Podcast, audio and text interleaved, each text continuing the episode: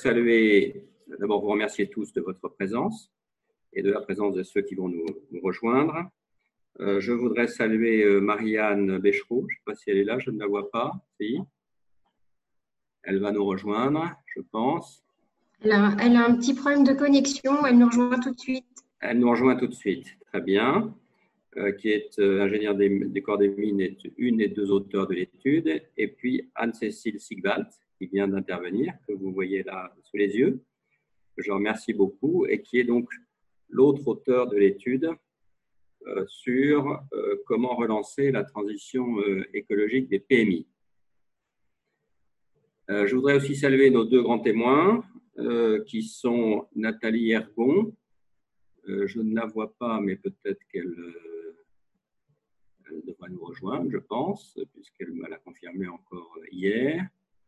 Euh, et puis Valentin Devriès, euh, que j'ai vu, que je vois, euh, qui est là et qui est donc directeur adjoint de direction de l'entreprise et de transition industrielle de l'ADEME et qui sera notre deuxième grand témoin. je voudrais en introduction souligner l'importance de, cette étude et, pourquoi, et la raison pour laquelle la fabrique écologique a, souhaité euh, euh, participer en partenariat sur, sur cette étude, nous pensons que la transition écologique est un enjeu majeur, évidemment, et un enjeu majeur pour les entreprises.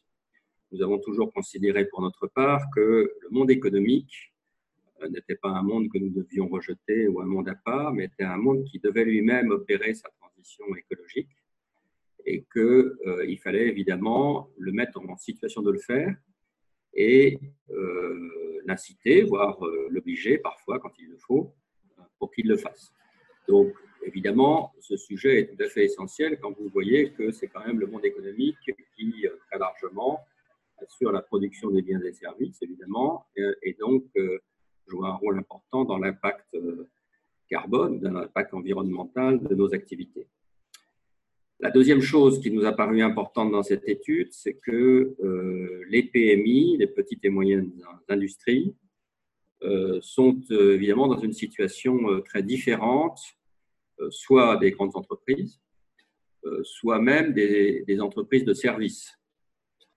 pourquoi est-ce qu'elles sont dans une situation différente? Eh bien Parce que d'abord, elles n'ont pas évidemment tous les moyens, mais ça, les auteurs de l'étude nous l'expliqueront probablement dans le courant de la discussion elles n'auront pas évidemment tous les moyens euh, qui sont à disposition des grandes entreprises. Et elles ont évidemment des contraintes de par leur activité qui fait que les reconversions ou les évolutions souhaitables ne peuvent pas être faites forcément de manière très facile euh, et qu'elles exigent un travail de longue durée euh, et, et, sur lequel, encore une fois, les moyens ne sont pas toujours là pour aider et faciliter les choses. Dernier élément, euh, je crois, euh, important, c'est que euh, nous avons une crise sanitaire. Nous avons un, plan de relance qui a été décidé il y a, quelques, jours, qui a un volet transition écologique et aussi qui a un volet soutien aux activités de production. Et donc, ça nous a paru important. Évidemment, ce contexte joue un rôle important parce que, de notre point de vue, je vous rappelle qu'on a, on a publié un, dossier sur la crise sanitaire au mois de juin et qui disait explicitement ça. De notre point de vue, il faut vraiment se saisir de cette occasion pour que le plan de relance, d'accompagnement soit aussi un plan de transformation de, nos activités euh, dans le sens de la transition écologique pour éviter la reproduction de crises. Euh, commence à bien voir d'ailleurs, hein, les crises liées par exemple au changement climatique. Et, donc pour éviter ces évolutions, il nous paraît extrêmement important, à partir du moment en particulier où il y a énormément d'argent qui sont, et à juste titre, donnés pour relancer l'économie, euh, il est tout à fait important que euh, les PMI d'abord puissent les utiliser et puissent les utiliser au mieux pour la transition euh, écologique et donc, euh, évidemment, ce, contexte d'arrière-plan, je dirais, rend la discussion de cet après-midi tout à fait intéressante et tout à fait d'actualité. Voilà, et je voudrais remercier de la qualité du travail euh, Marianne et Anne-Cécile, euh, et en particulier souligner le fait que ce n'est pas simplement un travail en chambre, mais c'est un travail où il y a eu une vraie enquête avec un contact avec de nombreuses PMI, un contact avec les, les autorités qui s'occupent des aides ou des accompagnements en PMI, un contact avec des contacts avec le ministère. Donc tout ça encore une fois n'est pas un travail éthéré en chambre, mais un travail qui est très ancré sur le terrain, comme le montre d'ailleurs, vous l'avez sans doute parcouru, comme le montre d'ailleurs l'ensemble des exemples qui sont donnés dans l'étude. Voilà, donc je vous propose l'organisation de cet atelier en deux temps. Euh, premier temps, donc, euh, un temps plutôt de diagnostic, euh, où la question qui va être posée, c'est quel obstacle les PMI rencontrent-elles pour accélérer la transition écologique? Et deuxième temps, il nous a paru intéressant, à l'occasion de ce, rapport, de poser la question qui est un peu sous-jacente de, la logique du rapport, mais aussi de l'ensemble des réflexions sur ce sujet. Euh, est-ce qu'il faut, vis-à-vis des PMI, pour essayer d'accélérer les choses, euh, travailler sur les incitations et les accompagnements, et lesquels, et à ce moment-là, évidemment, le rapport et, les auteurs du rapport nous expliqueront, ou bien et où euh, conditionner les aides, c'est un débat qui est récurrent dans la société française il y a déjà eu ce débat sur les CICE, il y a déjà eu ces débats sur, euh, encore ces dernières semaines. Et donc, il nous apparaît assez intéressant sur les PMI, qui, je vous rappelle, est une composante majeure euh, de l'économie française. Euh, je n'ai pas les chiffres en tête, mais peut-être que les, auteurs de l'étude nous le diront. Composante majeure de, l'industrie française, il nous a paru intéressant de, reposer ce débat. On consacrera donc sur ces deux points environ trois quarts d'heure chacun. Et, je vous propose donc qu'on commence par le premier point, et je vais donner la parole donc pour 4 euh, ou 5 minutes de présentation à Marianne et à Anne-Cécile. Voilà, une des deux, je ne sais pas laquelle, vous êtes organisée, qui prend la parole pour présenter un peu le diagnostic que vous avez fait dans l'étude. Marianne, Anne-Cécile. Ah, ni l'une ni l'autre, ce qui est un peu gênant. Anne-Cécile a disparu. Non, elle est là. Mais il faut qu'elle ouvre son micro. Voilà, Anne-Cécile. je, je, suis là. Normalement, c'est Marianne qui prend la parole. Elle est par téléphone. J'espère que ça marche. Je vérifie juste avec elle. Très bien.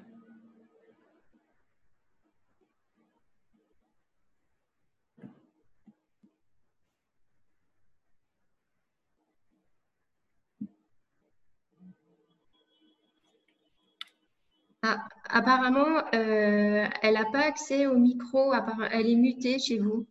Est-ce que tu, est-ce que tu peux voir, est-ce qu'elle peut voir ça avec Anaïta et toi faire la première présentation? Tant pis, hein, si tu peux faire. Tu connais le rapport par cœur, donc euh, euh, si tu peux faire la présentation, et puis Marianne nous rejoindra et qu'elle voit avec Anaïta les, problèmes techniques. Hein. Anne-Cécile, je, te passe la parole. Parfait.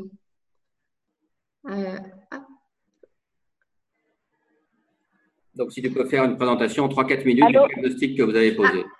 Ah, Allô Marianne nous a rejoint. Oui, ah, très bien. je vous prie d'excuser, je suis par téléphone et euh, j'étais mutée, je pense, dans, le Zoom. Bonjour à tous, merci beaucoup, Géraud. Euh, pour répondre à la question des, obstacles spécifiques des PMI pour accélérer leur transition écologique, c'est vrai que c'est une question très pertinente parce qu'on a beaucoup d'études académiques et de couverture médiatique sur les engagements environnementaux des grands groupes puisque ce sont notamment ceux qui sont soumis donc, aux, obligations de reporting, mais qu'on a très peu de, données et euh, de couverture presse sur les PME. Parfois des cas isolés comme euh, des, belles histoires, mais peu de données agrégées d'ensemble, et d'ailleurs peu de données en fait sur leur impact environnemental de manière générale. Pourtant, leur petite taille leur confère potentiellement euh, une, une, grande réactivité et des capacités d'adaptation rapides, mais implique surtout une moindre disponibilité des ressources financières et humaines. Et en effet, on va distinguer euh, quatre grands types de difficultés spécifiques au PMI. D'abord, le manque de temps, et c'est celui qui ressort vraiment en premier lieu. Un manque de temps des équipes de manière générale, mais surtout du dirigeant, qui est la clé de voûte de la PME, et qui doit prioriser le temps et l'argent qui va être alloué aux différents chantiers de transformation.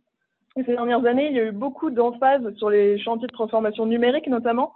Et si la transition écologique apparaît comme une opportunité d'affaires euh, moins intéressante que la transition numérique, par exemple, elle va passer au second plan, euh, voire euh, à la trappe. Euh, ce manque de temps est également à l'origine d'une difficulté à réaliser certains chantiers de prospective qui seraient nécessaires à la réalisation d'une stratégie globale pour l'entreprise de transition écologique. Le deuxième grand type de difficulté qu'on va retrouver, c'est le manque de compétences. puisque les PME accèdent souvent peu à la formation continue. Euh, les, dirigeants et les équipes ont souvent peu de formations liées à des chantiers de transition écologique, qui sont des chantiers quand même assez spécifiques. Et les PME souffrent de certaines difficultés de recrutement, euh, de profils euh, potentiellement compétents sur ces sujets pour les aider à mener à bien cette stratégie. Un troisième grand axe, c'est que les PME sont plutôt éloignées du régulateur par rapport aux grands groupes. Donc, elles vont être plus, plus impactées par le, le risque réglementaire et risquent, si elles, n'ont pas vu venir, de prendre de plein fouet certaines évolutions réglementaires. Et enfin, euh, elles ont une capacité d'influence limitée sur leurs fournisseurs et prestataires, notamment, qui font pourtant partie du fameux scope 3 du bilan carbone euh, qu'on pourra évoquer plus avant pendant le débat et, donc parfois, elles n'auront juste pas le choix en fait pour euh, diminuer leur euh, bilan carbone que de faire appel à certains fournisseurs et prestataires sur lesquels elles ont peu d'influence puisqu'elles sont des petces clients et elles vous auront du mal à les faire bouger pour pouvoir obtenir euh, des, produits ou des services plus écologiques. Et pourtant, ces PME ne sont pas du tout immunisées contre les risques que, font peser sur les entreprises des enjeux environnementaux, bien au contraire. Elles sont, elles sont très, elles peuvent être très impactées par les risques liés au prix de l'énergie et des matières premières, euh, aux risques réglementaires, euh, donc à la résilience des activités de manière générale, puisqu'elles sont aussi également souvent moins diversifiées que les grands groupes. Donc si leur activité principale est impactée, elles n'ont pas d'autres activités sur lesquelles elles pourraient se reporter pour, pouvoir survivre. Et euh, elles peuvent être également impactées de plein fouet par l'évolution qu'on voit actuellement de la demande des consommateurs mais également de la demande des grands donneurs d'ordre qui, eux, prennent des engagements et voudraient que leurs fournisseurs prestataires PME puissent leur euh, fournir, par exemple, des, produits ou des services bas carbone. Euh, et c'est donc un sujet que les PME pas encore, dont les PME ne se sont pas encore entièrement emparés. Euh, on voulait vous donner quelques chiffres d'une étude de BPI France Le Lab sur 455 euh, dirigeants de PME. Et sur ces 455, il n'y en avait que 36% qui déclaraient avoir mis en place des actions ou une stratégie euh, visant à s'adapter à l'impact des changements climatiques. Et pourtant, cette proportion de 36% montait à 71% sur uniquement l'échantillon de dirigeants qui anticipaient un impact fort sur leur activité des changements climatiques. Donc on touche du doigt ici l'importance de la conviction du dirigeant, euh, sur laquelle je pense qu'on reviendra beaucoup cet après-midi. Et parmi donc les, les 64% autres qui disent ne pas avoir mis en place de démarche, euh, quand on leur demande pourquoi ils ne l'ont pas encore fait, un tiers donc déplore ce manque de temps qu'on évoquait. Un autre tiers cite euh, l'absence d'alternatives technologiques, chiffre qui est à nuancer, je pense, puisque 27% euh, évoquent aussi le manque d'intérêt et de connaissances sur ces enjeux, qui peut donc euh, justifier une méconnaissance des alternatives technologiques qui pourraient s'offrir à eux. Et enfin, seulement 15% mentionnent le manque de moyens financiers. Donc c'est quelque chose qui est très intéressant parce que c'est souvent euh, le premier argument qu'on donnerait en disant que c'est parce qu'elle manque de ressources financières. Et en réalité, ce qui ressort plutôt des sondages et des, interviews qu'on a pu mener, c'était surtout le, manque de temps et de compétences. Et enfin, la, crise sanitaire et surtout économique que nous, que nous traversons exacerbe en réalité ces difficultés qui sont inhérentes aux PME avec eh ben, évidemment des situations de trésorerie qui sont pour certains extrêmement tendues, euh, des prévisions d'investissement sur l'année qui sont largement en baisse et un chef d'entreprise dont euh, le temps et la conviction sont clés, on l'a vu, qui va être entièrement tourné vers la, survie de son entreprise. Et c'est pourquoi donc nous pensons que les dispositifs de soutien public prennent d'autant plus leur sens et se doivent vraiment de démontrer aux dirigeants que la démarche de transition écologique est un gage non seulement de pérennité donc long terme pour son entreprise, mais également de relance à court et moyen terme. Merci beaucoup, Marianne. Je rappelle, puisque nous sommes nombreux à être venus depuis cinq minutes là, je rappelle que le souhait que, que, vous puissiez ouvrir votre vidéo et la règle pour intervenir, vous mettez simplement dans la colonne, euh, dans la, la, petite rubrique converser, vous mettez intervention demandée et je vous donne la parole au fur et à mesure. Donc, n'hésitez pas sur ce diagnostic. Je sais qu'il y a euh, y compris des responsables de PMI qui sont dans l'atelier. Hein, donc, vous n'hésitez pas euh, et je donnerai la parole au fur et à mesure. Ce que je vais peut-être faire, je ne sais pas si euh, Nathalie Hergon nous a rejoint. Est-ce qu'elle est là ou pas? Euh, Non, toujours pas. Peut-être qu'Anaïta, tu peux voir si elle, elle n'a pas de problème technique pour nous rejoindre, parce qu'elle est chef d'entreprise et ce sera évidemment utile d'avoir son, son, témoignage. Et je vais peut-être demander pour le premier intervenant, à demander à Valentin, Valentin Navriès et de, dire un peu ce qu'il pense de ce diagnostic en, quelques mots. quelle, est, quelle est son appréciation de ce diagnostic?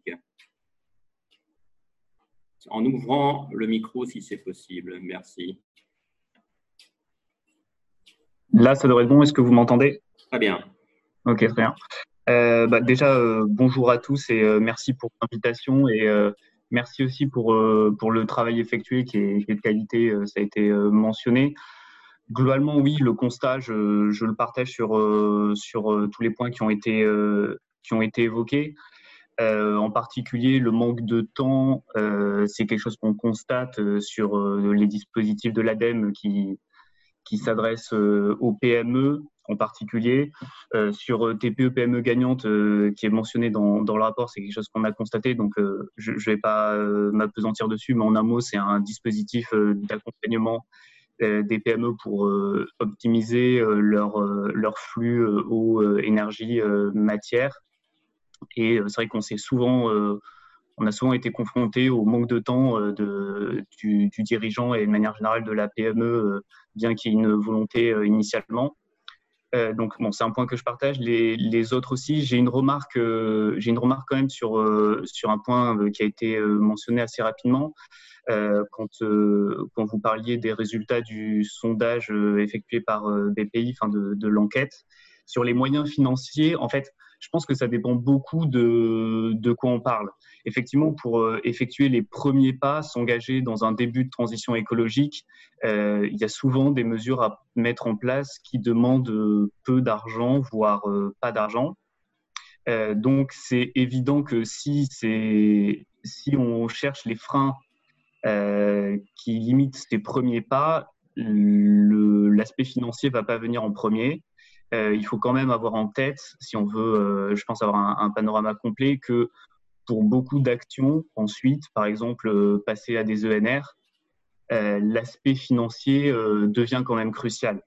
il y a certains, certaines actions qui sont importantes pour réduire l'impact environnemental, qui nécessitent des investissements. Donc, par exemple, pour la production de, chaleur renouvelable, si on veut passer du charbon au bois énergie, ça demande euh, des investissements importants et donc euh, une aide euh, financière ou un autre mécanisme. En France, on a quand même surtout des, aides financières pour ce sujet-là.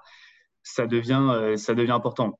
C'est juste une petite remarque pour dire que ça paraît positif de voir que l'argent, c'est pas ce qui limite le plus, mais, mais quand même, si on veut une transition complète et se mettre sur la voie de la neutralité carbone, il va y avoir des investissements euh, lourds à mettre en place et donc euh, la puissance publique doit aussi regarder ça.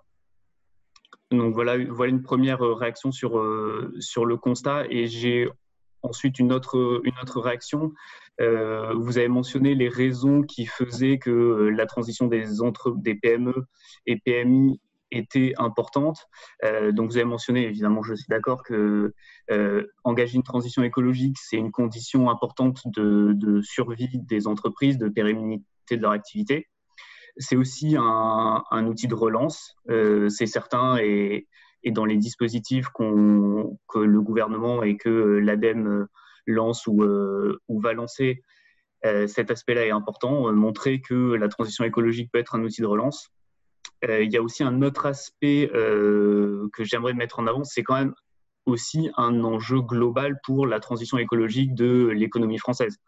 C'est important pour les entreprises elles-mêmes de faire leur transition. C'est aussi important pour euh, globalement se mettre sur la voie de la neutralité carbone prévue par la stratégie nationale bas carbone que l'ensemble du tissu économique fasse sa transition. Et donc ça inclut évidemment les, les PME au même titre que, que les autres entreprises. Et je suis d'accord sur le manque de sources sur les impacts environnementaux des entreprises, quelque chose qu'on a constaté. Et, euh, et voilà, il faut qu'on y réfléchisse euh, du côté de l'ADEME, puisqu'on est quand même un, établissement public qui fournit beaucoup euh, ce, genre d'études et de données.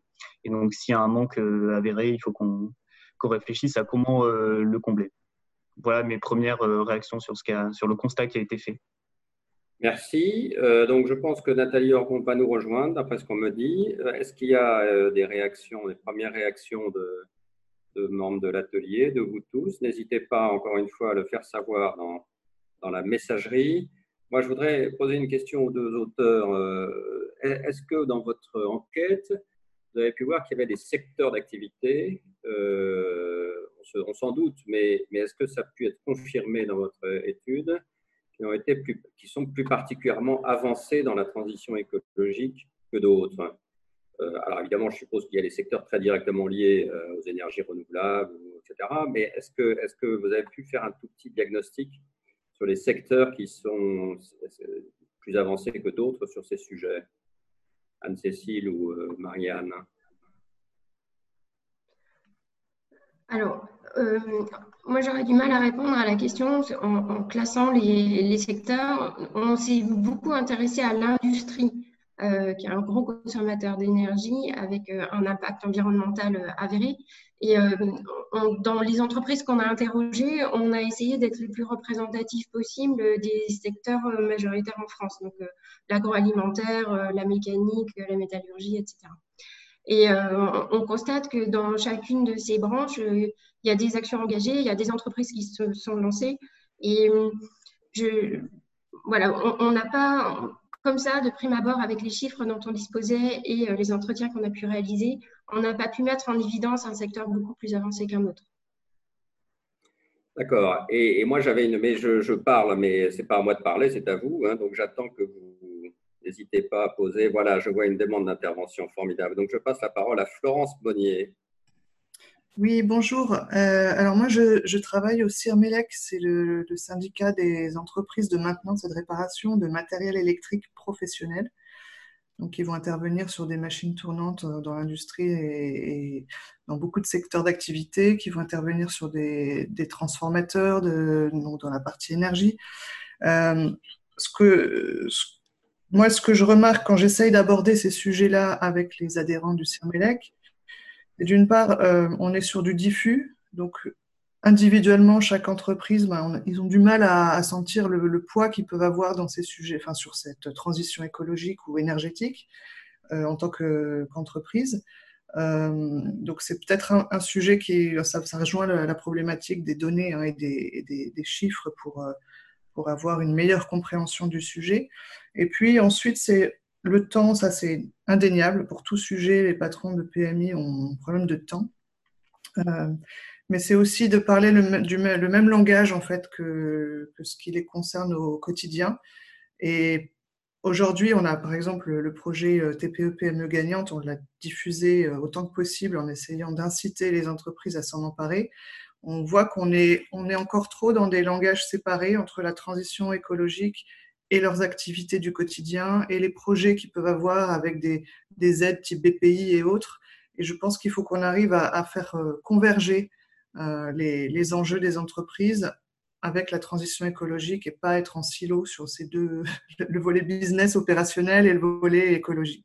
Sinon, on n'arrivera pas à embarquer les chefs d'entreprise. Merci. Merci beaucoup. Marc Darras. Bonjour à tous. Euh, je ne sais pas si vous me voyez. Très bien.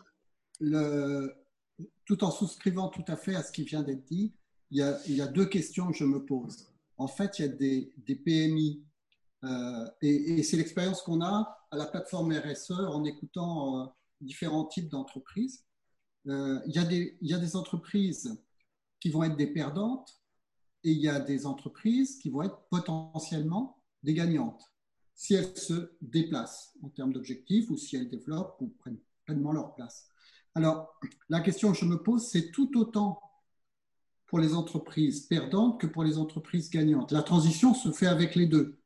Et donc, euh, plutôt que de voir ces entreprises euh, potentiellement perdantes subir ça de l'extérieur, euh, une vraie question, c'est de leur fournir les éléments assez tôt, de manière à ce qu'ils voient que stratégiquement, ils sont dans un secteur en cours d'évolution. Et à l'inverse, même si c'est une question d'évolution, au-delà des des perspectives habituelles de vente, mais sur des perspectives à 10 ans. Et puis, par ailleurs, comment on fait aussi pour envoyer un message d'opportunité positive de manière à ce que ça ne soit pas seulement la contrainte qui, qui soit le message, mais aussi euh, le côté positif, proactif.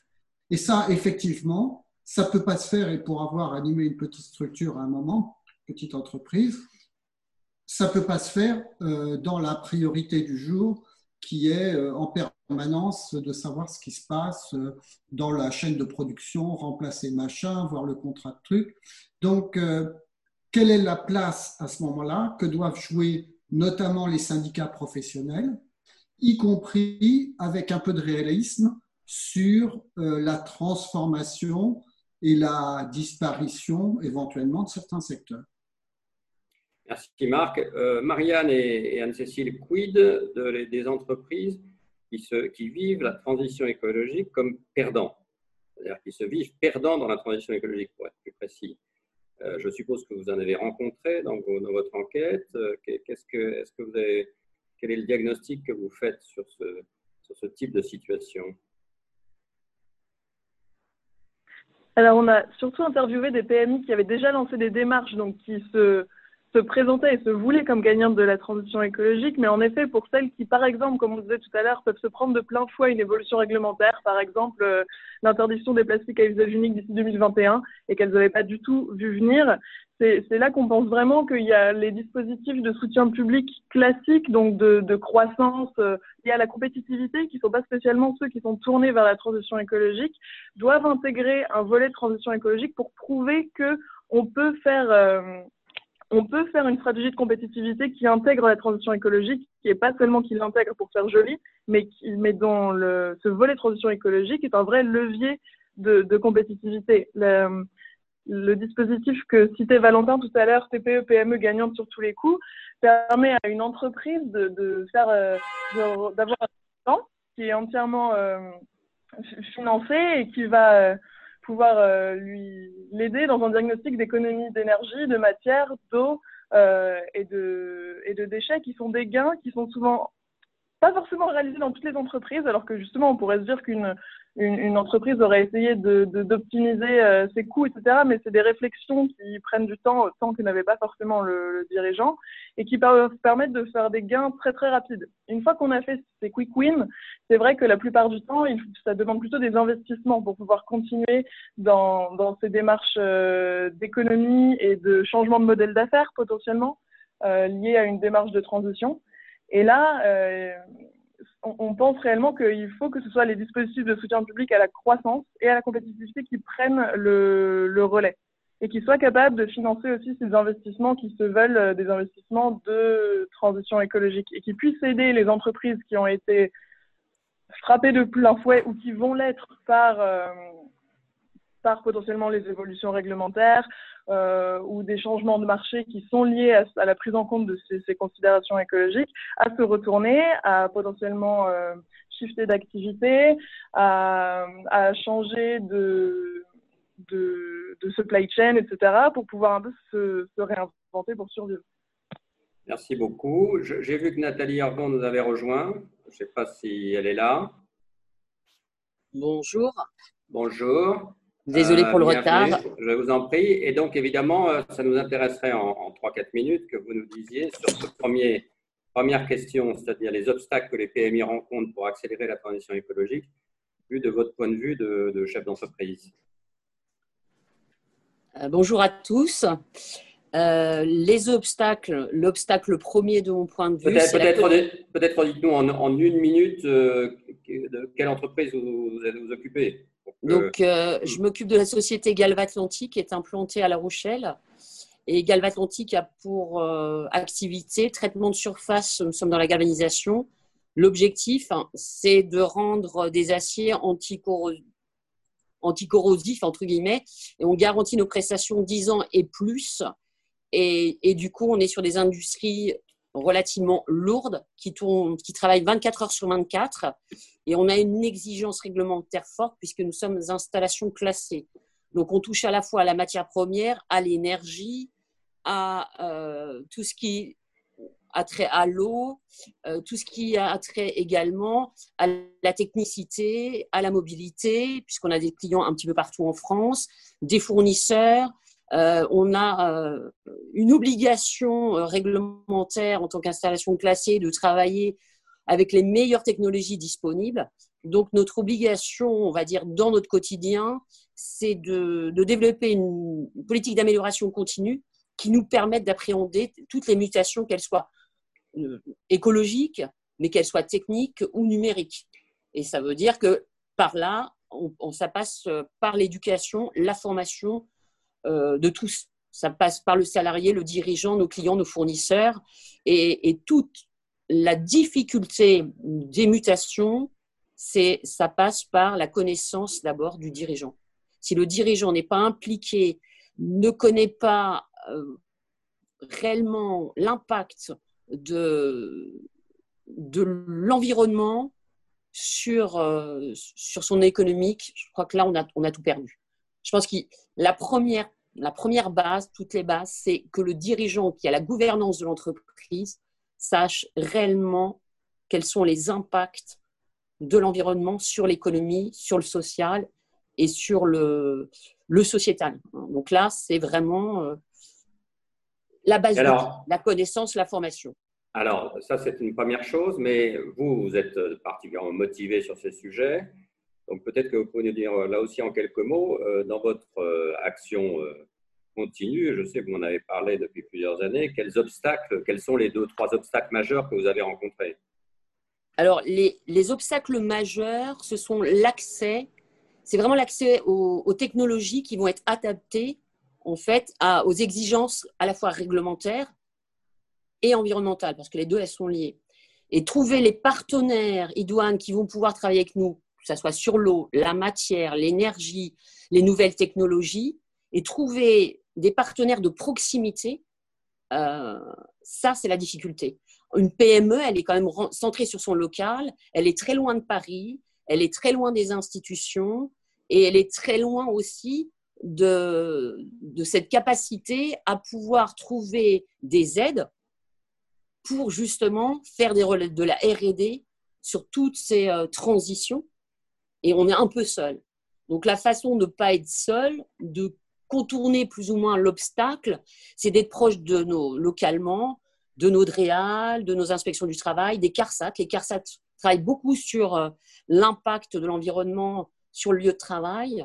Donc euh, ça, ça nous a beaucoup aidé sur la partie en fait pollution, euh, à la fois de nos ateliers, de l'air et de l'eau. On a pu travailler avec eux et nous ont trouvé donc des partenaires qui techniquement pouvaient nous aider pour mettre des nouveaux moyens industriels en place pour éviter de polluer notre environnement. Et si on ne fait pas ça, on est vraiment seul. La, difficulté du dirigeant de TPE, de PMI, c'est, euh, on va revenir à la solitude du dirigeant. Il ne sait pas, il sait pas où, où chercher, il n'a pas le réseau, il n'a pas la connaissance. Et puis, et puis, euh, on est mangé par notre quotidien aussi. Le quotidien fait qu'à un moment donné, on n'est pas assez nombreux dans nos entreprises pour avoir un service RH, un service R&D, un service informatique, un service dédié uniquement à l'environnement, un autre à la sécurité. Aujourd'hui, on demande à des TPE et des PME d'être multi, euh, multicartes et hyper polyvalents. Merci beaucoup. Euh, Merci. Voilà, c'est la contrainte temps, notre contrainte temps. Merci beaucoup. Je rappelle que vous pouvez demander à intervenir euh, comme toujours. Mm. Peut-être que je peux demander à Valentin Desbriès sur la, le sentiment d'éloignement que peut avoir très logiquement un certain nombre de responsables de PMI en particulier sur ce sujet, vu de l'ADEME, qu'est-ce qu'il en pense? Euh, bah, c'est une question difficile euh, pour tout vous dire en fait, euh, parce qu'à l'ADEME, donc il y a une organisation à la fois territoriale et centrale. Donc moi, je fais partie des services à compétences nationales, et ensuite sur dans chaque région, il y a des directions régionales qui sont bah, même souvent implantées à plusieurs endroits dans la région et qui doivent être les interlocuteurs privilégiés des acteurs euh, sur le terrain. Donc, euh, moi, je ne suis pas directement impliqué dans cette relation-là de, de la représentation locale de l'ADEME avec euh, les acteurs. Donc, j'ai j'ai peu d'éléments peu d'éléments de réponse là-dessus, mais j'entends bien, j'imagine bien la difficulté.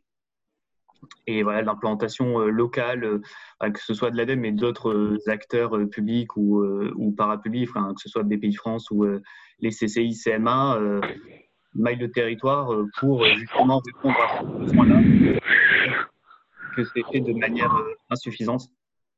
Il y a pas mal de bruit de parasites. Je ne sais pas si, si j'ai été entendu. Si oui, vous avez été entendu, tout à fait, pas de souci. Anne-Cécile, Marianne, qu'est-ce que, qu'est-ce que vous pensez de ce, sentiment d'éloignement dans l'enquête que vous avez faite auprès des.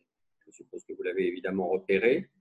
Est-ce que, est-ce que vous, avez, vous avez fait aussi évidemment un diagnostic des, partenaires qui entouraient les PMI, PMI, au moins qui étaient censés les entourer euh, qu'est-ce, Quel est le diagnostic que vous posez sur ce, ce domaine? Donc, ce, constat-là ressort de tous les entretiens qu'on a eus euh, avec les chefs d'entreprise qu'on a interrogés. Euh, c'est vrai que la difficulté à trouver le bon partenaire pour les accompagner sur ces projets-là est, ressortie très fréquemment. Et euh, la difficulté, c'est pas forcément qu'il n'y a pas de partenaire, c'est presque qu'il y en a trop. Et ils ne savent vraiment pas par qui commencer, à qui s'adresser. alors, il y a quelques partenaires emblématiques qui, ressortent souvent, hein, comme euh, les réseaux consulaires, par exemple, où effectivement, ils sont énormément sur le terrain et, euh, c'est des gens euh, qui adressent souvent les chefs d'entreprise, soit à l'ADEME, soit à BPI, soit à des organismes spécialisés pour les accompagner dans leurs projets.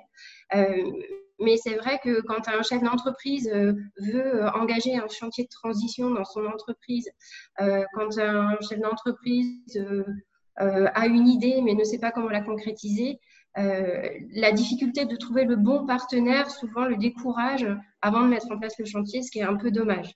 Donc, euh, c'est un, constat partagé et j'espère que dans les propositions qu'on a faites, on va pouvoir répondre à ce genre d'interrogation des chefs d'entreprise. Merci. Alors, euh, est-ce qu'il y a des interventions? Demandées N'hésitez pas, je vous le rappelle. Moi, je voulais poser, en profiter pour poser une question sur ce diagnostic. Aujourd'hui, on parle de transition écologique. Euh, or, euh, une bonne partie de la démarche euh, qui n'est pas complètement, qui ne recouvre pas la démarche de transition écologique, c'est la, la, responsabilité sociale et environnementale des entreprises. Est-ce que, est que, ça, je m'adresse peut-être aux deux auteurs, avant peut-être les, grands témoins ou avant des, gens d'atelier, est-ce que sur le terrain, une distinction est faite entre ces éléments et est-ce que ce changement de terminologie qui a quand même une signification non négligeable, puisque ça veut dire quand même qu'on donne la priorité dans la responsabilité sociale et environnementale des entreprises à des éléments majeurs comme le climat ou comme euh, l'environnement. Euh, est-ce que, est que vous avez senti que ça pouvait être une difficulté ou une, euh, en tout cas une perturbation? Marianne ou Anne-Cécile? Au niveau des PME, euh, je, pense que la nuance, elle n'est pas, euh, elle pas abordée euh, sous contrôle de Madame Ergon. Je ne sais pas si Nathalie Ergon est encore là. Peut-être Nathalie Ergon peut en parler. Oui, elle peut, elle peut en dire un mot. J'ai pas senti que cette nuance-là, elle était tellement abordée par les chefs d'entreprise. clairement j'ai l'impression que pour ceux qu'on a rencontrés qui étaient engagés dans la transition écologique, c'était un package. Donc, euh, ils, couvraient l'ensemble des champs de la RSE. Ils ne s'interrogeaient pas si c'était plutôt environnement ou plutôt sociétal. Clairement, ils prenaient le paquet en entier et, euh, ils agissaient. Alors, euh, peut-être Nathalie Argon Nathalie Argon, oui. tout est lié. En fait, la responsabilité sociétale de l'entreprise va prendre en compte tous les éléments qui sont tout d'abord, dans un premier temps, avant de parler d'environnement, de, sociétal, il y a une chose qui est très claire, la RSE engage les acteurs de l'entreprise et surtout les gouvernants à écrire leur projet d'entreprise. Et ce projet, c'est une vraie charte qui va déterminer là où on est, là où on va aller et comment on va le faire. Et une fois qu'on écrit ça, on va pouvoir communiquer auprès de tous, que ce soit les salariés, les clients, les fournisseurs et les institutionnels. Et du coup, on va garantir une démarche globale. Et sans cette démarche globale, on ne peut pas dire qu'on fait de la transition écologique. Parce que la transition écologique, elle est partout dans l'entreprise. Elle va être dans la gestion des flux. Il suffit de changer un flux dans l'entreprise et hop, on dira au niveau environnemental. Il suffit de changer sa politique d'achat et hop, on dérape au niveau environnemental. On, change sa politique de vente. On se fait fi de nos clients qui sont très loin alors qu'ils ont des concurrents juste à côté de chez eux qui pourraient faire le travail au lieu de faire faire des kilomètres et des kilomètres à des camions pour faire le même métier que nous. Là, il faut être humble. Donc, c'est le principe de loyauté. Mon concurrent devient un partenaire et s'il doit avoir un marché à côté de chez lui, c'est normal. Euh, c'est super complexe et facile à la fois. La complexité, c'est qu'il faut bien connaître l'ensemble des flux qui constituent vraiment l'organisation de l'entreprise en interne comme en externe. Une fois qu'on a compris tout ça, on fait vraiment de l'écologie et de l'environnement durable. Lorsque vous faites un achat, vous allez essayer de faire de proximité, que votre achat soit durable. Si c'est une, matière, il faut la faire durer la plus longtemps possible. Mais si c'est un objet, il faut qu'il soit revalorisable au terme. Donc, c'est vraiment, on est dans la gestion globale de l'entreprise. Et ça, ça doit être inscrit dans le marbre, dans la charte de fonctionnement de l'entreprise et de la gouvernance de l'entreprise. Et c'est comme ça.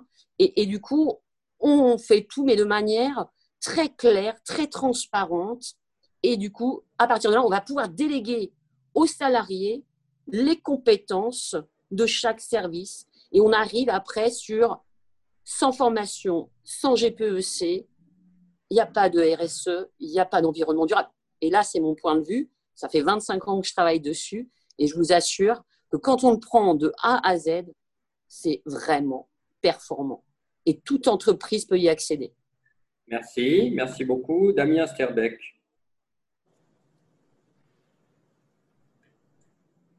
Oui, bonjour à tous.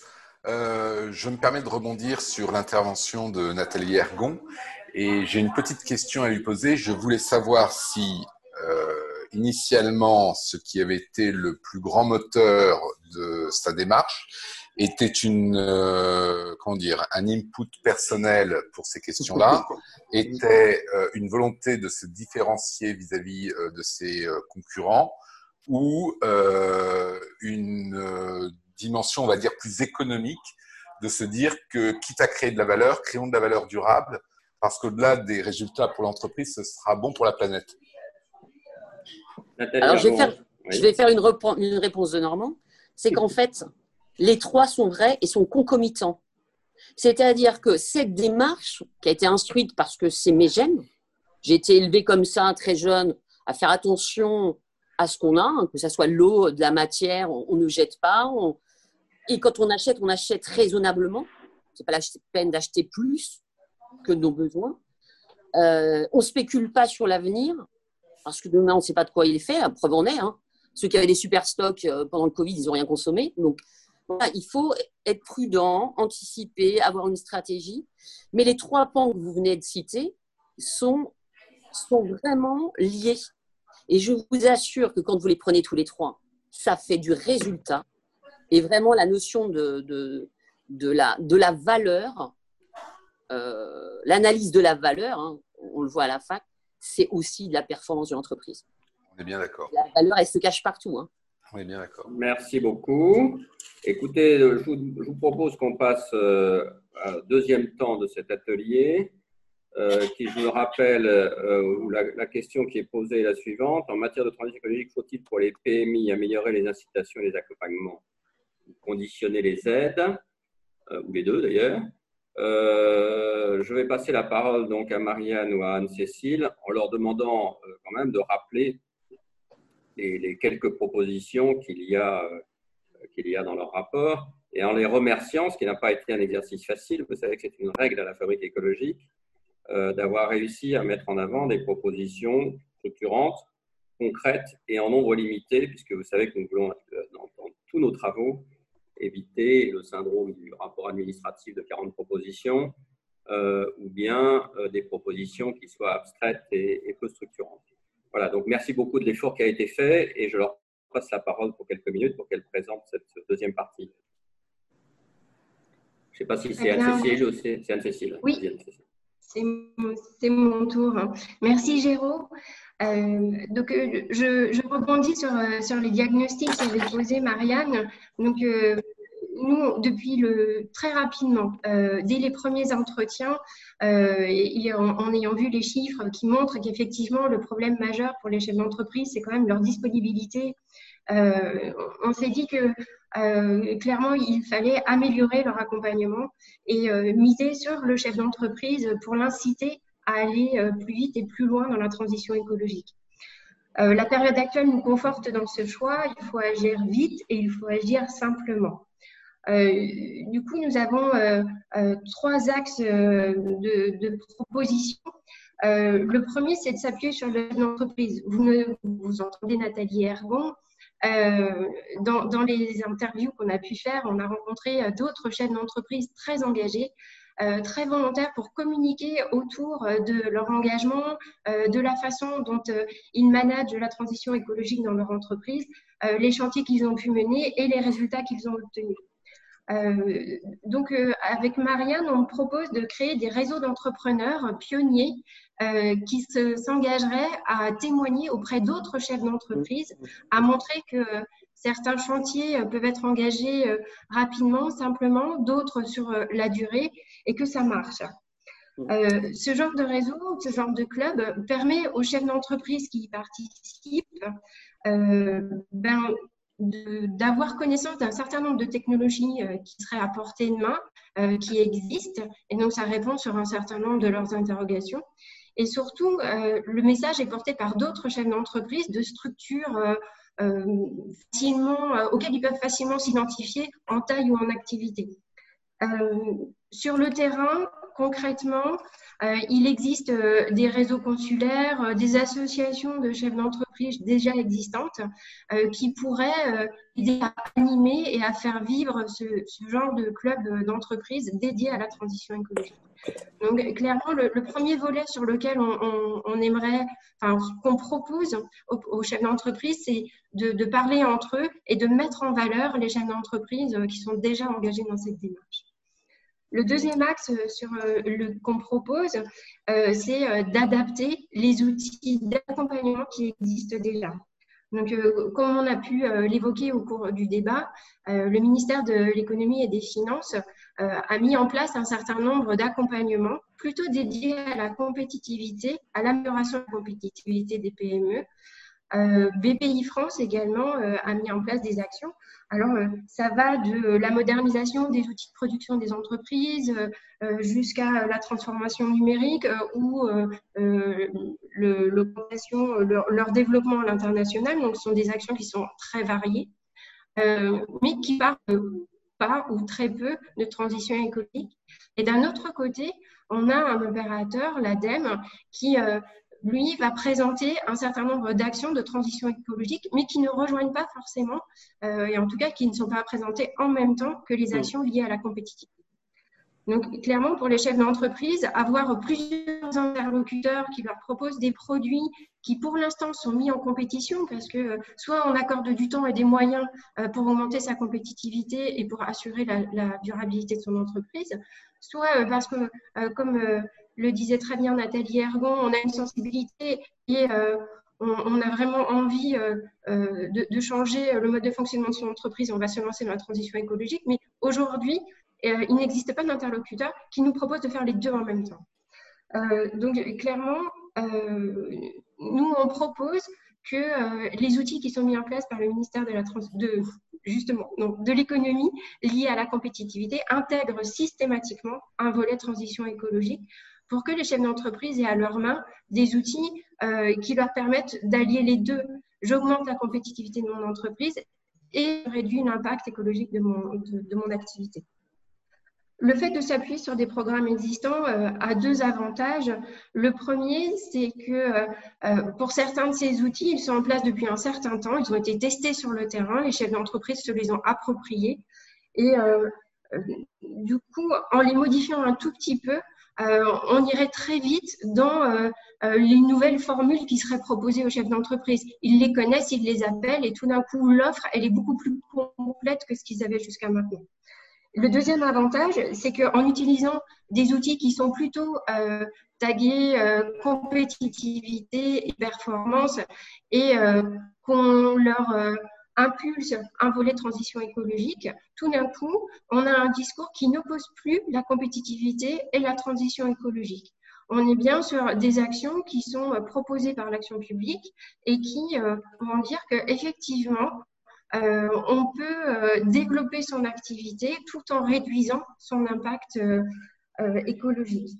Donc, voilà, notre deuxième axe, c'est vraiment transformer l'accompagnement des PME et inclure systématiquement la transition écologique dans les outils compétitivité.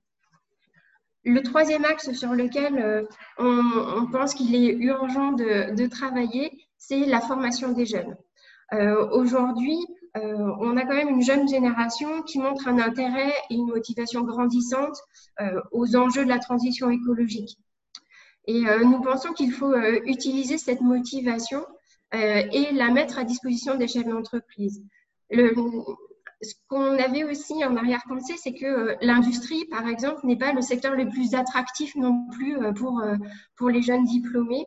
Et euh, le fait de lancer des, chantiers de transition écologique dans l'industrie euh, ou dans des PME et impliquer les jeunes dans la mise en place de ces, de ces chantiers de transition est un excellent moyen pour rapprocher la jeunesse et le monde de la PME et de l'industrie en particulier. Donc l'objectif, c'est euh, de proposer aux étudiants de travailler aux côtés du chef d'entreprise pour mettre en place, soit sur des missions ponctuelles au cours des cursus de formation, donc sur quelques semaines ou quelques mois euh, pour des stages ou des missions, sur des objets précis de euh, transition écologique, du genre euh, travailler sur un plan d'action particulier ou travailler sur un changement de process ou une évolution de process, enfin sur des objets vraiment très précis, cernés à la fois par le chef d'entreprise et par l'équipe pédagogique de l'école pour que ça serve aussi dans la scolarité de l'étudiant. Ou alors euh, proposer aux jeunes diplômés euh, des missions plus longues en entreprise, toujours aux côtés du chef d'entreprise, pour déployer un plan d'action complet sur plusieurs mois, voire une année, euh, de mise en place de transition écologique. Et là, on peut aborder des sujets plus complexes sur des changements de, process, des changements d'organisation, de l'information de personnel, etc. Donc, voilà nos trois axes.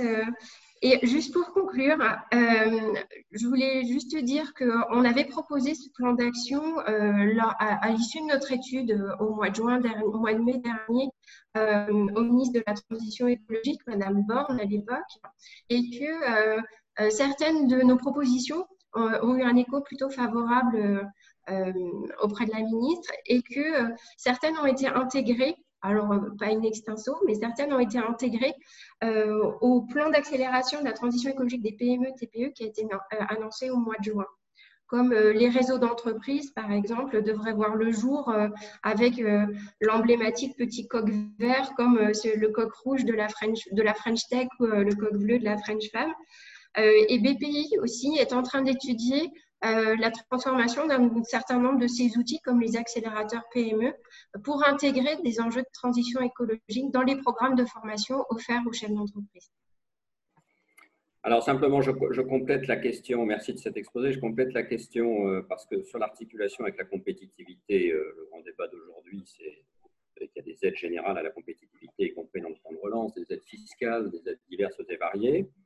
Euh, et il y a un débat aujourd'hui dans le pays pour savoir, pour les grandes entreprises, je parle, il ne faut pas conditionner ces aides à au moins euh, la définition d'une stratégie crédible et d'un calendrier crédible sur la transition écologique. Est-ce que c'est réaliste et applicable aux PMI tels que vous les avez vus? Voilà un peu la question qui est posée. Quelle est, quelle est votre appréciation là-dessus?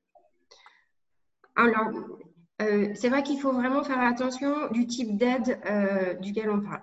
Euh, et clairement, tout ce qui est incitation fiscale,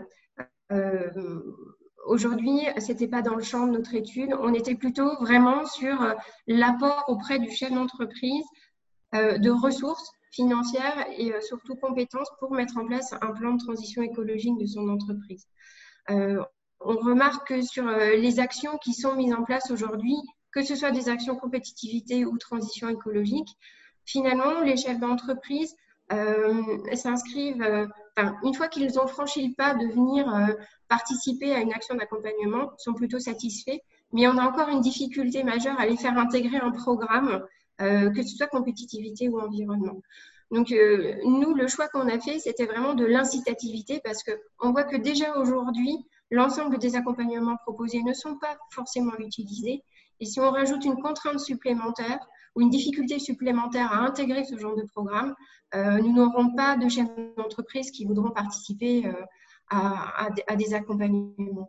Après, sur tout ce qui va être incitation fiscale, effectivement, euh, il y a peut-être des choses à revoir, mais clairement, ce n'était pas forcément dans le champ de l'étude qu'on avait, qu'on avait faite aujourd'hui, où là, on s'intéressait plutôt à comment motiver le chef d'entreprise à se lancer dans la transition. Et là, clairement, ça nécessite un accompagnement en compétences et, et en temps.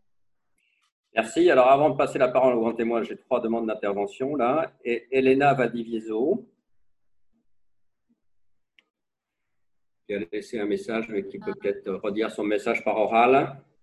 En fait, euh, Madame Sigouat euh, parlait tout à l'heure des dispositifs euh, justement de soutien aux entreprises, d'intégrer les, volets écologiques aux dispositifs de performance. Est-ce que vous pouvez donner des exemples des dispositifs dont vous parlez? Anne-Cécile, oui. Euh, il y a euh, un programme qui a été lancé euh, en 2019 qui s'appelle Industrie du futur, 10 000 accompagnements pour l'industrie du futur, qui est un programme déployé par la, Direction générale des entreprises et les régions à destination des entreprises pour la compétitivité, euh, la modernisation d'outils de production et euh, le déploiement du numérique au sein des entreprises pour faire à grosse maille euh, les, grands axes du programme. ce, programme n'intègre pas aujourd'hui, ou très peu, mais vraiment à la marge, euh, de euh, bilan euh, sur la transition énergétique, d'accompagnement dans la réflexion sur l'amélioration des procédés, les économies d'énergie, la récupération de la chaleur, des réflexions sur la logistique, les approvisionnements, etc. tout ce que nous décrivait Nathalie Hergon n'est pas traité dans ce programme-là. Et on trouve que c'est extrêmement dommage, alors que quand on imagine le changement ou l'évolution d'un process euh, pour être plus compétitif. Euh, aujourd'hui, on ne peut plus faire l'économie de savoir si euh, les travaux que je vais engager sont en faveur ou pas du climat. Et cette démarche-là doit être intégrée maintenant à tous les, tous les dispositifs qui sont, qui sont proposés. L'autre dispositif auquel je pensais, sinon, c'était les programmes accélérateurs PME proposés par BPI France, mhm. qui sont des programmes de formation aux chefs d'entreprise. Et donc là, euh, les, les jeunes entreprises sont accompagnées par euh, des consultants très haut niveau sur euh, la définition de leur stratégie, sur la mise en place de, démarches pour aller à l'international, augmenter la compétitivité de l'entreprise, etc. Et effectivement, le volet transition écologique n'est pas traité non plus dans, ce programme de formation. D'accord. Merci. Oui, plus concret pour moi. Merci beaucoup. Merci beaucoup. Antoine Bonduel. Oui, bonjour. Je, je, retire la vidéo. Je ne suis pas sûr que vous m'entendrez très bien. Euh, ça va très bien. Juste, ça va. Euh, merci beaucoup euh, et c'est un sujet très intéressant. Alors moi, en tant que représentant d'un réseau d'ONG au CESE, j'ai rapporté et fait voter un travail sur les PME et, et surtout TPE face à la, neutralité carbone. Ça, a la même, c'est un peu la même trajectoire. par rapport à ce qui a été dit, je pense que euh, il y a deux, deux, ou trois choses qui sont vraiment euh, euh, qui résonnent fort. D'abord, la solitude du dirigeant. Hein. bon, moi, j'ai aussi fait des reprises de, PME industrielles dans ma carrière d'ingénieur de, longue date. Et je sais à quel point c'est n'est pas dans un bureau de la BPI qu'on va nous aider. C'est quelque chose de beaucoup plus local, avec des prestataires locaux qui manquent en général.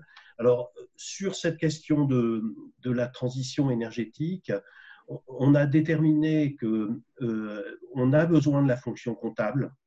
Ça, on a été un peu déçu quand on a fait le tour avec notre, texte des ministères, euh, les différentes euh, directions. C'est qu'en en fait, les comptables, ils disent on attend que les clients le demandent.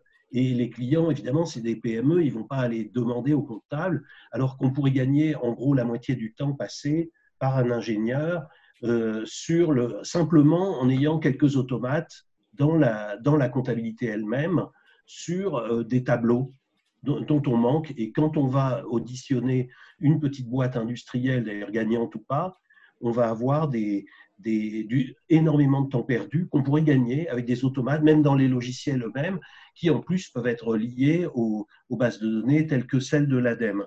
Euh, une autre chose qui, est vraiment en écho à ce que vous avez dit, c'est le fait que la transition, c'est quand même quelque chose d'assez radical.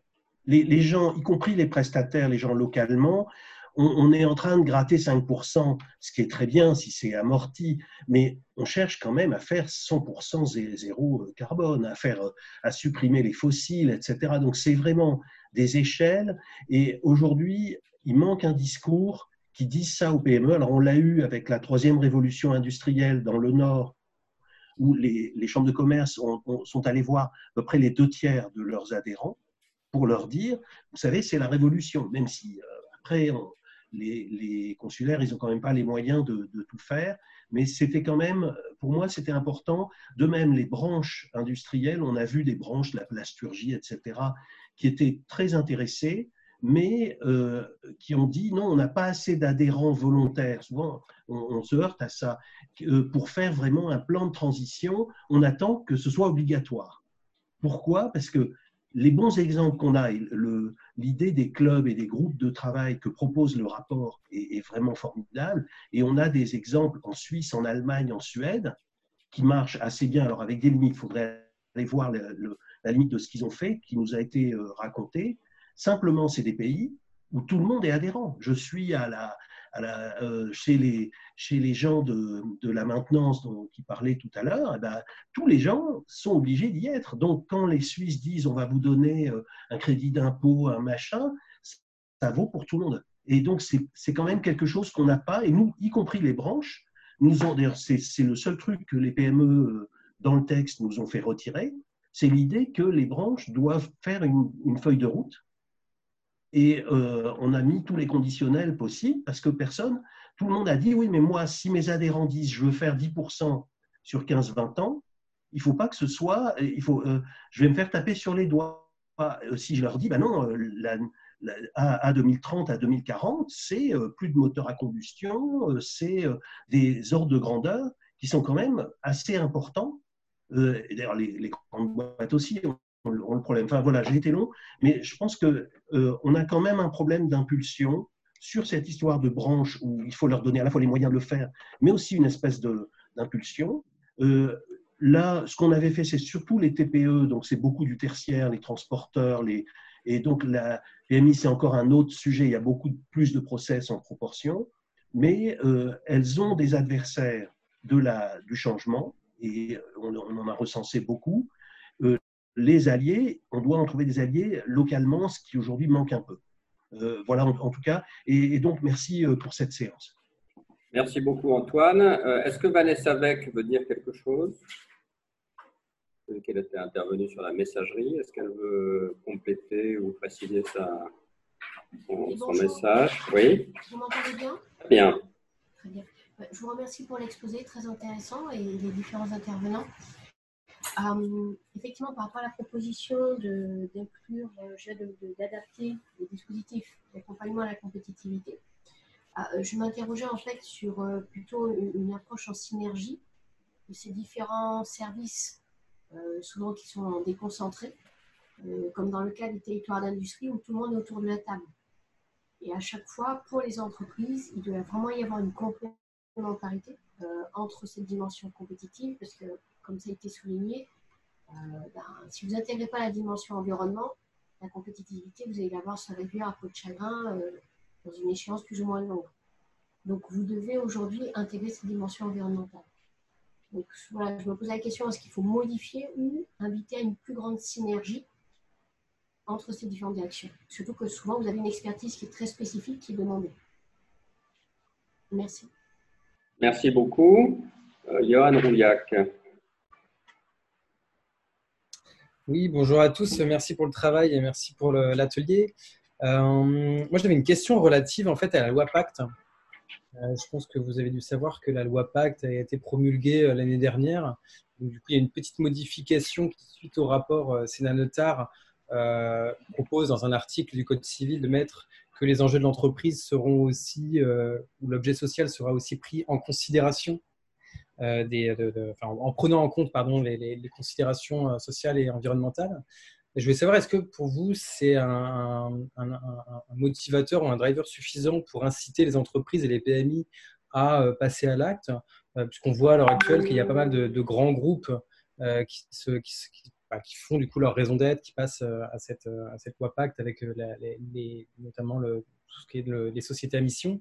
mais est-ce que ça l'est aussi? Est-ce que c'est un motivateur suffisant pour les, PMI euh, ou alors, bah, du coup, c'est un petit peu trop encore euh, simplement un texte dans un, article du Code civil et donc, du coup, il n'y a pas assez de, contraintes et l'incitation n'est pas suffisamment forte. Merci, Merci beaucoup. Alors, est-ce que Valentin Devriès voudrait réagir sur tel ou tel point qui, vient d'être dit? Euh, oui, oui, bien sûr. Alors, j'aurais potentiellement beaucoup de choses à dire, donc je vais essayer de. En étant bref, oui. ouais, point important. Donc, effectivement, les propositions euh, qui sont faites euh, dans la note euh, font écho à, beaucoup de réflexions qui ont eu lieu avec les ministères, à l'ADEME et, autres opérateurs. Et enfin, c'est à la fois parce que ce que dit la note, en fait, a rejoint des réflexions qui existaient déjà, et aussi parce que, comme l'a mentionné Anne-Cécile, la note a pas mal circulé, que ce soit dans les cabinets ou dans les opérateurs. Donc, euh, beaucoup de propositions euh, ont en fait été reprises, alors plus ou moins euh, à la lettre, mais il y a quand même pas mal de dispositifs qui existent ou qui vont être lancés, qui reprennent quelques idées. Je vais en citer quelques-uns, mais je serai sans doute incomplet.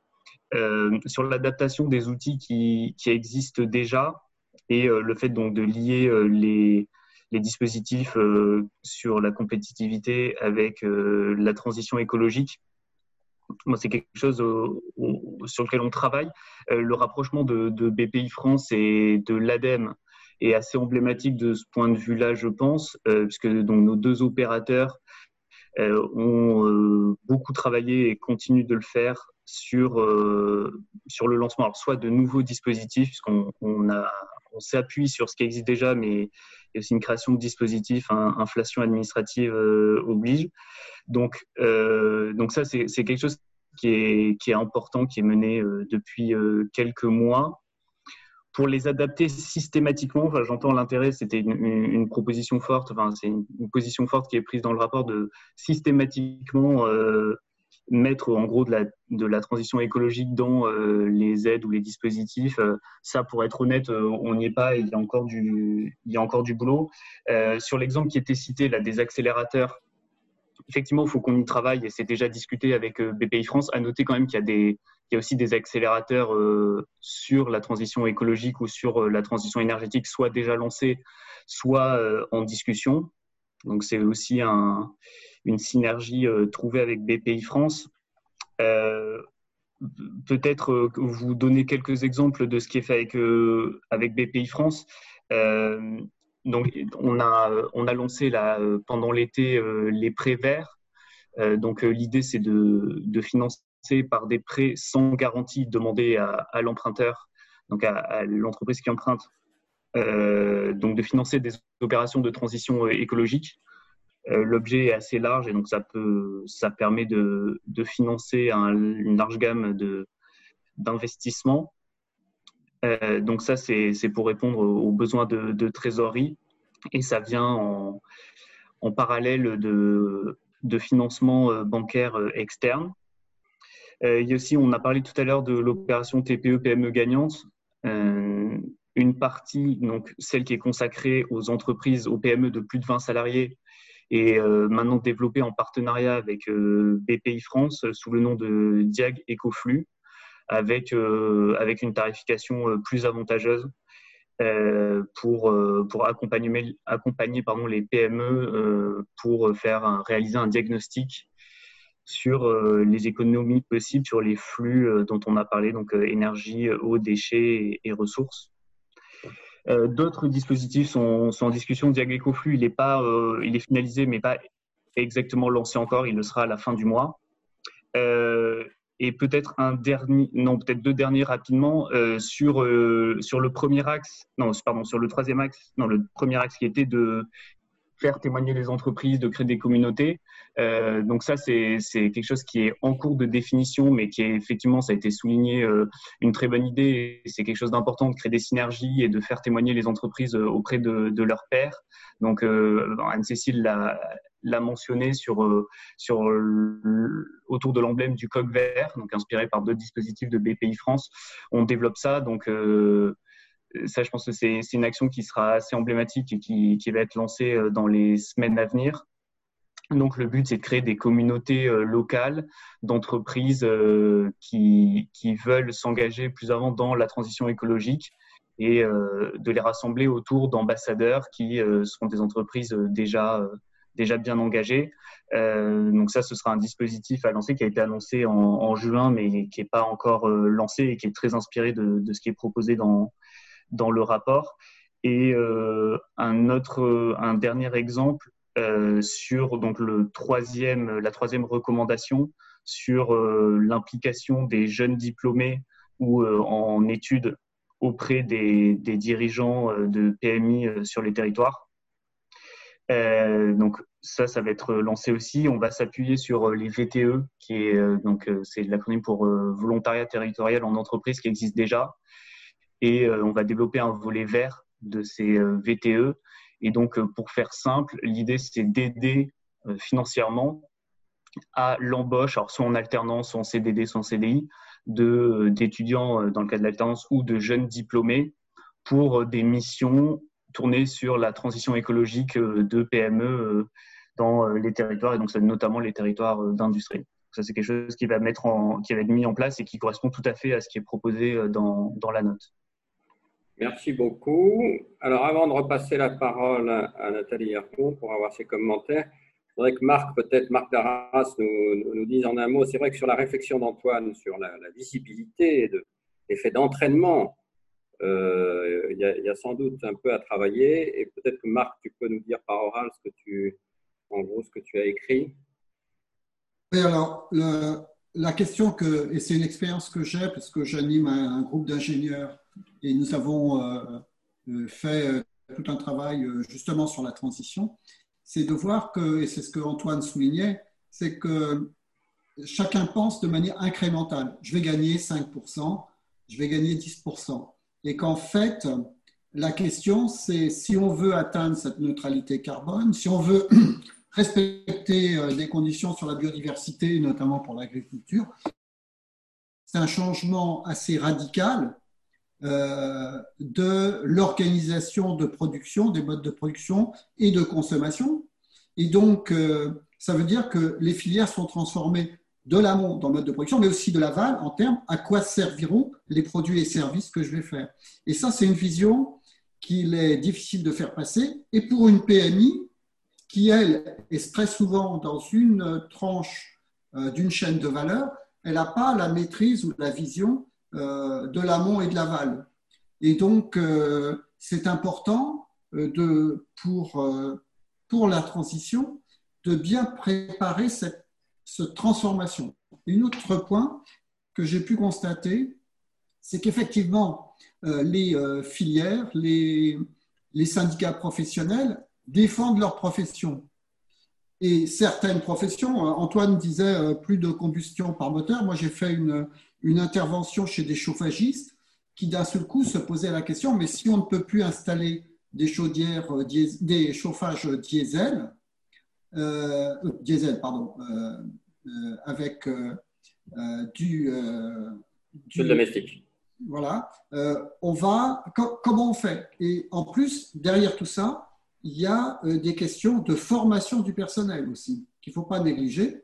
donc, il y a des, cette question pour une petite entreprise de bien comprendre euh, où elle se situe et quel est l'objectif final. Et ça, c'est quelque chose qui passe peu dans les discours politiques. On fait beaucoup de l'incrémental. Je ne prendrai pas la discussion sur le véhicule électrique. Hein. Si on ne change pas euh, la mobilité, le véhicule électrique ne répondra pas à la question. On ne fera pas autant de kilomètres avec autant de personnes avec que des véhicules électriques il faut qu'on réduise le mode de consommation. Sur, la réflexion de Marc, ça rejoint certaines de nos réflexions à la fabrique écologique sur euh, cette idée qu'il il faudrait que les grands secteurs d'activité économique dans notre pays aient leur propre feuille de route de transition carbone à horizon 2050. Quitte à, dire, euh, ça suppose en effet une réflexion plus globale sur la mobilité, etc.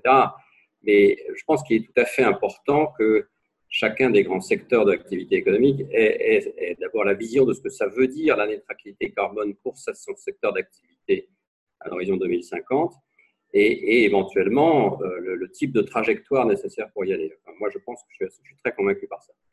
Euh, Nathalie Ergon. Oui.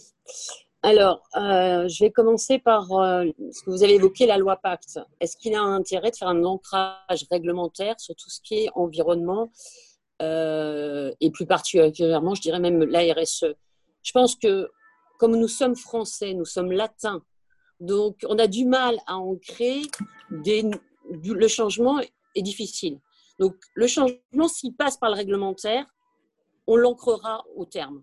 Et je pense qu'il faut même rapidement faire un ancrage réglementaire pour que ça, ça vienne, on va dire, euh, dans l'éducation de tout à chacun. Ça mettra 20 ans, ça mettra son temps. Mais si on ne fait pas un ancrage réglementaire maintenant, à une époque, la sécurité, l'hygiène, la santé n'étaient pas euh, il a fallu des CHSCT pour obliger les entreprises à travailler. Et je dirais que c'est du même lot. On est sur la même euh, réflexion. Et dès lors qu'on a un ancrage réglementaire, du coup, qu'est-ce qu'on va faire? On va faire des formations. Et du coup, c'est le privé qui va reprendre le pas en faisant, en mettant dans les panels des centres de formation toute la partie RSE qui englobe évidemment l'écologie industrielle territoriale et bien, et bien tout le reste. Donc, je pense que ça, c'est ça sera positif au terme et qu'il faut, de mon point de vue, rapidement ancrer ça sur le champ réglementaire. Concernant l'adaptation des outils, euh, je suis à La Rochelle, alors je pense que je viens de me rendre compte que j'ai beaucoup de chance d'être à La Rochelle, puisque La Rochelle, en fait, a postulé quand même sur euh, euh, La Rochelle, territoire zéro carbone. Donc la neutralité carbone, ça, ça fait déjà quelques années qu'on est dedans, donc on a bien compris neutralité, c'est-à-dire j'impacte moins ne pas consommer, c'est inenvisageable aujourd'hui. Ce qu'il est demandé à tout à chacun, c'est lorsque je consomme 100, est-ce que je peux réduire à 99, à 98 Et qu'en plus de ça, si je suis une entreprise qui a cette philosophie de moins impacter sur le plan environnemental, je vais former les salariés et le meilleur vecteur de propagation d'une information, c'est par la masse. Et la masse, elle passe par les salariés un chef d'entreprise tout seul ou un dirigeant d'entreprise tout seul, il reste seul. Mais quand il impacte sur 70 personnes qui travaillent dans, l'entreprise, qui impacte sur les clients, merci Covid-19, parce que grâce, on a trouvé quelque chose de positif quand même dans cette crise sanitaire, c'est d'imposer à nos clients une démarche, euh, une démarche de dire je vais venir chez vous, on va prendre rendez-vous et je vais pas avoir 30, 40 camions au même moment qui vont polluer. Je vais massifier mes arrivées. Donc, au lieu d'avoir 40 camions, je vais réduire parce que je vais faire la collecte du matériel de nos clients, j'impacte moins. Et je rends un service supplémentaire à mon client et je lui explique que son empreinte carbone, elle sera meilleure, que de toute façon, du coup, comme je fais la prestation, il n'a pas à s'en occuper, donc il peut se recentrer à ses activités d'entrepreneur. Et du coup, on a repris une démarche, on va dire, très pédagogique. Et en disant, voilà, sans vous en rendre compte, vous faites, vous impactez sur, euh, sur euh, cette transition euh, écologique industrielle, puisque là, on est avec des camions, des, 50 tonnes sur la route, c'est quand même pas neutre non plus. et du coup, comme on a La Rochelle, on a aussi beaucoup de chance. On, a eu plusieurs diagnostics. Et ça fait des années qu'on nous suit au travers de diagnostics sur l'évolution à la fois de nos consommations de matières premières, d'énergie,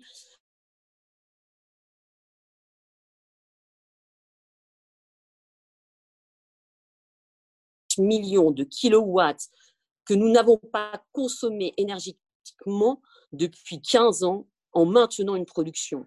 C'est-à-dire comment je peux produire autant, voire même plus, en consommant moins d'énergie? Ça, c'est un travail qu'on a fait. Évidemment, on a récupéré des calories, on a, on a fait une boucle énergétique, on a travaillé sur la matière première, on a travaillé sur tous nos flux. Rien que ça, même en travaillant avec son existant, avec des, des gens performants et donc du coup, les jeunes, comme on dit, les jeunes qui sont des ingénieurs, qui peuvent mettre en application dans nos TPE, PMI, et là, on a de la matière grise. Ces gens-là ont un terrain de jeu et je pense que là, rien qu'avec ça déjà, on n'a pas besoin de super subventions, mais d'éducation et de formation, c'est tout. Merci beaucoup. Merci. Je vois leur tourner, donc je propose de passer une dernière fois la parole peut-être à Jean-Louis Roubati, qui euh, paraît avoir des choses intéressantes à dire. Et puis ensuite, nos deux auteurs concluront euh, en faisant leurs commentaires sur l'ensemble de ces, de ces réflexions. Jean-Louis Roubati. Oui, c'est moi. Oui. Oui, j'attire l'attention. On ne parle pas beaucoup des clients dans tout ça. Et en fait, les clients, que ce soit en, B2B ou en B2C, jouent un rôle énormément, jouent un rôle énorme dans la, la stratégie des industriels situés en amont. je situais dans, le, dans les quelques lignes que je, vous ai laissées le client État. On parle d'ADEME, on parle de, BPI, on parle de, l'État, mais on ne parle pas de l'État acheteur. L'État acheteur achète et lorsqu'il lance un appel d'offres, il y a un CCTP. Et, le CCTP est dépouillé par une commission de marché. Le CCTP euh, aborde, aborde très rarement le volet de transition écologique en privilégiant systématiquement les, filières courtes, moins de transport, donc moins de CO2, en, poussant au maximum euh, les, filières utilisant des matières premières recyclées. Vous achetez, euh, pour une école des jouets, dans une, une école maternelle des jouets, vous pouvez acheter des jouets avec des plastiques euh, neufs ou des plastiques recyclés, vous pouvez, vous pouvez le préciser dans le CCTP. Si vous ne le faites pas, vous aurez systématiquement du plastique neuf, d'un produit qui viendra de l'autre bout du monde. Voilà, on peut, l'État peut agir avec moins de subventions, mais en tant qu'acheteur, l'entreprise peut agir en, en étant co-responsable du développement des produits. Il y a tout un, il y a tout un, tout un axe. Il faut, il faut associer, il faut associer l'aval, il faut associer l'aval, euh, et voir que, que l'aval prenne le dessus sur l'amont. Merci beaucoup. Merci. Donc, je passe la parole à Anne-Cécile ou à Marianne, une des deux, ou les deux. Oui, je vais peut-être rapidement rebondir sur la question sur euh, où, l'intervenant demandait si, euh, si on avait vu un impact de, de, cette loi et de la notion d'entreprise à mission qui a émergé. Donc, on pense à Danone, par exemple, ce grand groupe qui veut justement devenir une entreprise à mission. Dans les PME, c'est peut-être finalement beaucoup moins beaucoup moins pertinent parce qu'il n'y a pas besoin d'un changement de statut pour devenir entreprise à mission, etc. Si on écoute Madame Ergon, finalement, elle n'a pas besoin d'avoir son statut pour avoir, pour se donner une mission à son entreprise. Et ce changement concerne du coup vraiment plutôt les grands groupes qui euh, vont bénéficier d'un énorme coup de com, mais aussi du coup de, de ce statut-là pour pouvoir faire percoler en interne une nouvelle euh, stratégie et pouvoir l'expliquer et pouvoir inscrire dans le temps la mission qu'ils donnent de leur, de leur entreprise. Dans le cas d'une PME, c'est le, le, le dirigeant euh, qui euh, fixe le cap. Il n'a pas besoin de, d'écrire, enfin, de se transformer en une entreprise à mission, avoir un nouveau statut, etc. Euh, donc c'est potentiellement moins pertinent et on en a très très peu parlé avec toutes les PMI qu'on a interrogées. Ouais, c'est juste pour rebondir sur ce petit point. Et peut-être en conclusion, je pense qu'on aurait voulu un peu réinsister sur vraiment la partie conviction du dirigeant, qui est celle qui nous a le plus marqué dans, dans toute notre étude. Mmh. Anne-Cécile, tu veux rajouter quelque chose? Marianne, elle a bien insisté sur le point qui nous avait euh, interpellés euh, au cours de nos entretiens. Donc, vraiment insister sur euh, les dispositifs qui vont pouvoir accompagner, entraîner, convaincre le dirigeant à mettre en place des choses. Et après, une, fois que le dirigeant a commencé à mettre en place un certain nombre d'actions, c'est pratiquement gagné parce que le, bénéfice qu'il en retire est au niveau de ses salariés et euh, de, de l'ambiance que ça met au sein de l'entreprise et au niveau économique, la valeur que ça peut créer, fait qu'il va aller de, de, plus en plus loin et installer cette démarche sur le long terme. Merci beaucoup. Alors, j'en profite pour répondre à une ou deux questions qui ont été posées sur la liste. Là, le positionnement par rapport aux assises européennes de l'énergie, oui, bien entendu, on, on, est participant depuis plusieurs années maintenant et donc on y sera encore cette année sur le jeu, de, sur la question, et, c'est très intéressant, de Frédéric Covin, euh, qu'elle n'hésite pas à nous, éventuellement, à nous, fournir quelques éléments d'information. Comme on est un réseau de réseaux, comme vous l'avez compris, on peut très bien diffuser cette information sur différents réseaux. Donc, elle peut très bien euh, nous contacter pour qu'on le fasse. Voilà. Est-ce que je ne frustre personne euh, d'intervention? Et on reste à vous remercier. Je crois que euh, j'ai trouvé l'atelier tout à fait passionnant. Remercier les auteurs de l'étude, bien évidemment. Si vous avez des, remarques par rapport au contenu ou à telle ou telle phrase de rédaction de l'étude, n'hésitez pas à leur faire passer via la fabrique écologique. On leur transmettra pour éventuellement qu'il y ait des ajustements si nécessaire. Euh, je remercie évidemment nos deux grands témoins. Merci beaucoup. Alors, souhaitant bon, bon courage et bonne continuation dans leur métier, en souhaitant évidemment qu'on reste en contact. Et puis, vous remercier tous l'ensemble. Le rapport, en effet, comme la fabrique écologique vient de l'indiquer, sera publié demain sur notre présenté à la presse demain et, présenté, publié demain sur notre site internet, mais vous en avez eu, vous l'avez eu en avant-première euh, aujourd'hui. Voilà, on a pratiquement respecté les horaires, donc on est tout à fait satisfait et on vous remercie beaucoup et on vous souhaite une bonne après-midi. Merci bien. Merci, au revoir. Au revoir. Merci, au revoir. Merci.